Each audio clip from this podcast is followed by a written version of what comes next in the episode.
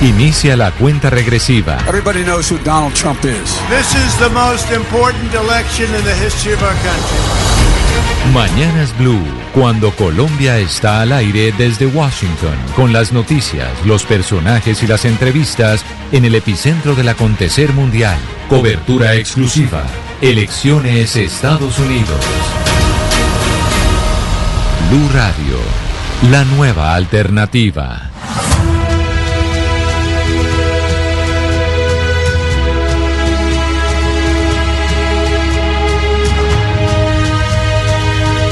Y nos vamos para Estados Unidos, a la capital norteamericana, Washington, Jaime Moreno, porque tenemos noticias de la campaña presidencial. Mañana hay debate.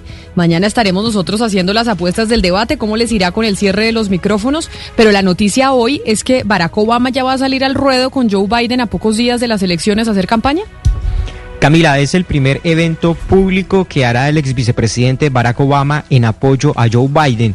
Es decir, este evento se hará en Filadelfia, lo harán por decir en, un, en uno de estos sitios, en un autocinema, la gente llegará con sus carros, lo parquean y empezarán a escuchar y a ver el discurso desde el carro del presidente Barack Obama, quien será, como digo, el primer evento de campaña. Él en las primarias no se quiso meter mucho, quiso mantener su neutralidad porque él también es muy amigo de Bernie Sanders y él fue, por decirlo así, esa llave, ese enlace que permitió que la campaña de Bernie Sanders pudiera de alguna manera fácilmente integrarse con la campaña de Joe Biden. Entonces por eso va a ser muy importante este discurso y lo que está preguntándose la gente, Camila, es si, eh, como lo ha hecho en anteriores ocasiones, el presidente Barack Obama no mencionará el nombre de Donald Trump, pero hará referencias y hará críticas directas, indirectas a él sin mencionarlo y es lo que se espera de este discurso que va a ser muy importante, Camila, en un estado que es en Pensilvania, en donde Joe Biden tiene muchas opciones de ganar y tiene que ganarlo básicamente, está prácticamente obligado en caso de que él pierda la Florida, Camila.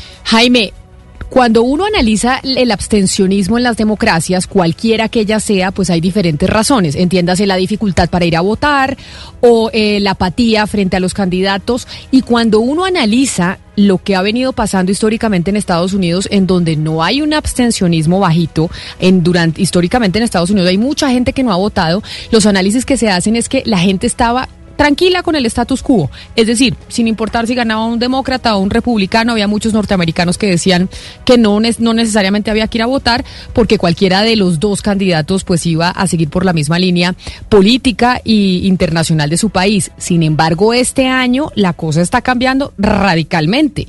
Si comparamos la cantidad de gente que ha votado ahorita comparado con lo que pasó hace cuatro años en donde ya veíamos una polarización, el crecimiento es casi de un 300% o de cuánto?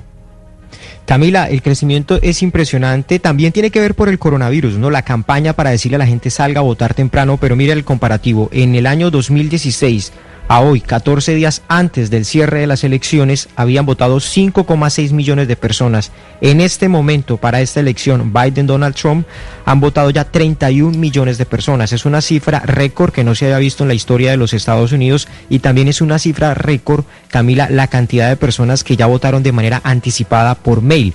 Lo que han visto en la mayoría de los estados es que en algunas ocasiones prácticamente eh, los, las balotas, así se le llama por decir el, el, tarjetón que le llega a la gente a la casa, escoge al candidato, lo pone en el correo, la mayoría de las que ya se retornaron han sido balotas demócratas. Eh, es una diferencia bastante alta respecto a las balotas que ya se devolvieron por parte del Partido Republicano. Y ese era tal vez uno de los temores que tenía el presidente Donald Trump, que gente que antes no había votado, que no se interesaba, lo está haciendo porque le dieron la facilidad de que votara a través del correo, Camila. Es que lo cierto es que lo que está probado y el susto que tienen los republicanos y el presidente Donald Trump es que a mayor cantidad de votos, a eh, mayor cantidad de gente que salga a votar, favorece muchísimo más a Biden, porque al final son minorías que no votan, que normalmente votarían, digamos, demócrata. Eh, al final los republicanos tienen una base que ya está muy conformada y muy consolidada y es raro que los republicanos puedan adquirir más votantes a su base. En cambio, los demócratas sí pueden capturar muchos votos en lugares y en espacios de la sociedad, en sectores de la sociedad que normalmente no votaban. Por eso es que Donald Trump desde el principio y hace meses está hablando de que votar por correo eh, va a incentivar el fraude, que hay que limitar el voto por correo, etcétera, porque el miedo que ellos tienen es que haya demasiadas personas saliendo a votar y eso va a favorecer a los demócratas. Y además los latinos, los latinos Jaime son importantes y están siendo protagonistas en esta elección. De hecho, por favor, escuchemos que es que llegó este nuevo spot publicitario de la campaña de Donald Trump en donde se dirige a la comunidad latina de la siguiente manera. Verán a Cristina, analice usted latina en Estados Unidos si esto le llega.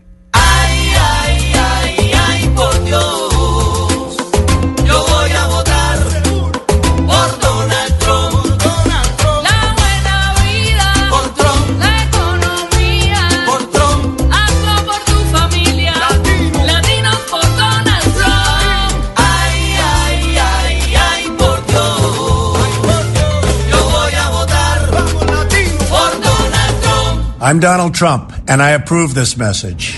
Bueno, Ana Cristina, usted se pone a bailar salsa y dice, de pronto le llega el jingle. Acuérdese que nosotros creemos en este programa que los jingles son exitosos. Aquí teníamos jingles de todo cuando estábamos en las elecciones a la alcaldía de Sí. la gobernación. Este no le salió nada mal. No, no, Camila, este es un jingle, pero no es de los jingles pegotudos, pero es que yo también tengo, tengo aquí un problema y es que yo vi, es decir, vi la imagen antes y hay unos pedacitos que los montan como con pedazos de Donald Trump haciendo un gesto, por supuesto, no está bailando salsa, sino que es un gesto parecido a que estuviera bailando salsa. Entonces eso, eso siempre daña un poquito. Pero si usted lo decir, oye en radio, si usted oye en radio, eso se le pega, Gonzalo, al venezolano, al venezolano le pon, lo ponen a bailar salsa o al, o al primo de, de Hugo Mario, Claro. el caleño allá en, en la. Florida, se pone a bailar con este jingle. A mí se me pegó. Yo voto por Donald Trump. ¿Lo podemos volver a colocar? A Camila, ver, por pongámoslo favor? otra vez.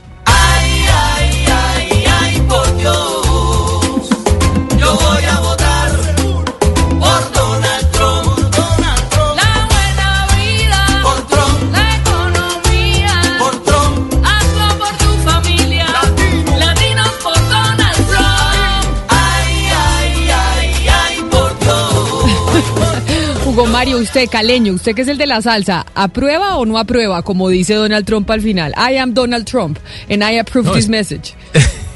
Es pegajoso, Camila, sin duda. Y si suena en todas las estaciones de radio de los estados donde viven latinos, pues seguramente se va a pegar esta canción, pero, pero yo ni así votaría por Donald Trump, Camila. Y su familia, ¿usted tiene Camila. fam- Dígame, Ana Cristina. Ahí hay algo importante en ese mensaje porque mire que menciona pues lo que siempre menciona eh, los ultraconservadores como Donald Trump es Dios, patria y familia. Ahí en el mensaje está Dios, está la familia, pero no está la patria porque se sabe que la patria es otra. Entonces ya empiezan a, a, a acusarlo con otro tipo de, de mensajes, pero, pero es- está No, muy pero- bien eh, hilado en el mensaje. muy- claro, a mí me Gonzalo, parece es, la es que también es, la canción es que también es el mensaje, no solamente el ritmo, sino lo que dice. Ahí está, No, la canción está es Dios y está buenísima. la familia. La Buenísima. La canción es buenísima. es súper pegachenta, está súper bien hecha, es un poco, pues digamos, además Donald Trump es el típico gringo tratando de bailar salsa, que además es como, pues ya un, Es un- un hit, un ¿no? cliché, porque es típico gringo bailando salsa que no tiene ni ritmo, ni idea, etcétera, pero pues digamos, bueno, y uno que otro cachaco también bailan salsa así, pero eh, la Pombo. verdad es que Pombo baila salsa así. Pombo, Me- pombo me es siento aludido, las claro, manitos por y el supuesto. cuerpo como, como, como un... eh, Pero, pero hacemos lo mejor posible. Y yo creo que lo importante de este mensaje, qué pena ya le meto política, qué pena Valeria que le interrumpí.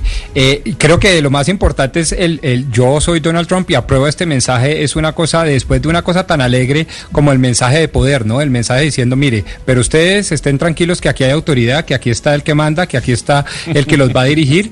O sea, sigan festejando, pero aquí está el poder. Ah, Esa es la lectura que yo le doy, la lectura política que le doy a ese, a ese mensaje comercial. Y una de las cosas que ha sido fundamental en esa, en esa contienda electoral de los Estados Unidos es el tema del COVID, porque el coronavirus y el manejo del COVID se volvió, entre otras cosas, una disputa política. O sea, usted republicano salía a la calle sin tapabocas. Y cuando usted era demócrata salía a la calle con tapabocas. Una cosa que uno no entendía, uno dice, en el- uno de los países más poderosos del mundo, que el uso del tapabocas sea un, un acto político en medio de una pandemia, sí le parecía a uno una locura.